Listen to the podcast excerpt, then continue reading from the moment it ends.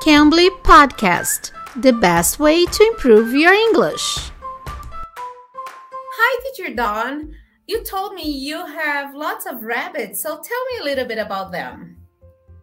Yes, my children and I actually have 10 rabbits, Teacher Caw, and we have plans to take them to a show in New Mexico June 10th and 11th. So I had to find a place for us to stay while we're there. I started searching houses that we wanted to stay at with rooms and a kitchen, but everything was way too expensive or already booked. So I had to go back to the drawing board. I came up with a new plan and searched hotels in the area we will be at. I found a good hotel right by the rabbit show, so all will go smoothly. Oi, pessoal, eu sou a Teacher Kai. Estamos começando mais um podcast do Cambly. Vocês sabem, o Cambly está fazendo 10 anos de aniversário. Vocês sabem disso? E quem ganhou o presente é vocês. Sabe por quê?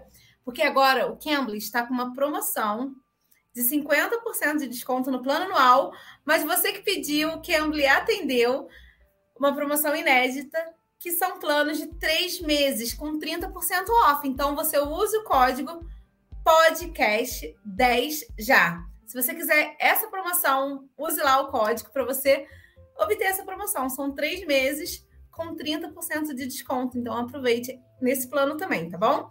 E se você quiser no Cambly Kids, você vai usar o podcast 10 Kids, tá bom? Teacher Dawn, uh, okay, you told me about uh, the expression used one of the expressions I couldn't understand. Can you help me out with it? Sure, teacher caught. The expression is back to the drawing board. That means what you are doing isn't working, so you have to come up with another idea.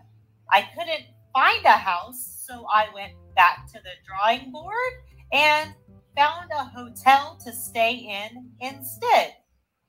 Hum, então ela falou que essa expressão é usada quando você tem que voltar ao quadro, ao quadro de desenhar, né? Mas só que voltar a estaca zero. Quando você tem que voltar a estaca zero, você usa essa expressão, a mesma expressão que a gente tem voltar a estaca zero. Então você usa essa expressão back to the drawing board, tá bom? Uh, Teacher Don, is there another example you could give us using this uh, expression? Sure, Karini. I was trying to get all the laundry folded the other day, and it was in a huge pile of mess. And I was overwhelmed. I was getting frustrating, frustrated. So I decided back to the drawing board. I need a new idea. I took all that laundry, I put it in front of the TV in the living room, and I gathered my six children up and said, You're going to help me with the laundry today, but let's make it fun. We're going to watch a movie and fold laundry. It wasn't going to work for me to do it on my own. So, back to the drawing board. Get the kids to help. Então, voltar a estaca zero, vocês usam essa expressão. Back to the drawing board. Teacher class, sometimes I have to go back to the drawing board when I have ideas with my kids. The other day, we wanted to go to the park and play tennis.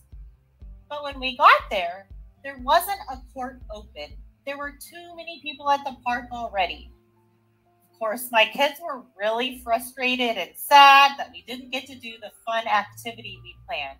So I went back to the drawing board and we decided to put on bathing suits and play in the front yard in the water with the sprinklers and have fun that way. Okay, that was fun then. So they didn't get upset. Okay, thank you, Teacher Dawn, for your help. E pessoal, não esqueçam dessa promoção, hein? A promoção do aniversário do Cambly. Vai lá, 50% no plano anual vocês vão ter usando o código podcast10 já. Ou no Cambly Kids vocês podem usar podcast10 Kids, tá bom? E se vocês quiserem um plano de três meses, mas isso você tem que correr, porque esse plano vai acabar. Plano de três meses com 30% off, você vai lá também no Canva que vocês vão achar essa promoção, tá bom? Eu sou a Teacher Kai, espero vocês no próximo episódio. Bye, guys! Bye, Teacher Dawn. Thank you. Bye, Teacher Paul. You can. You can bleed.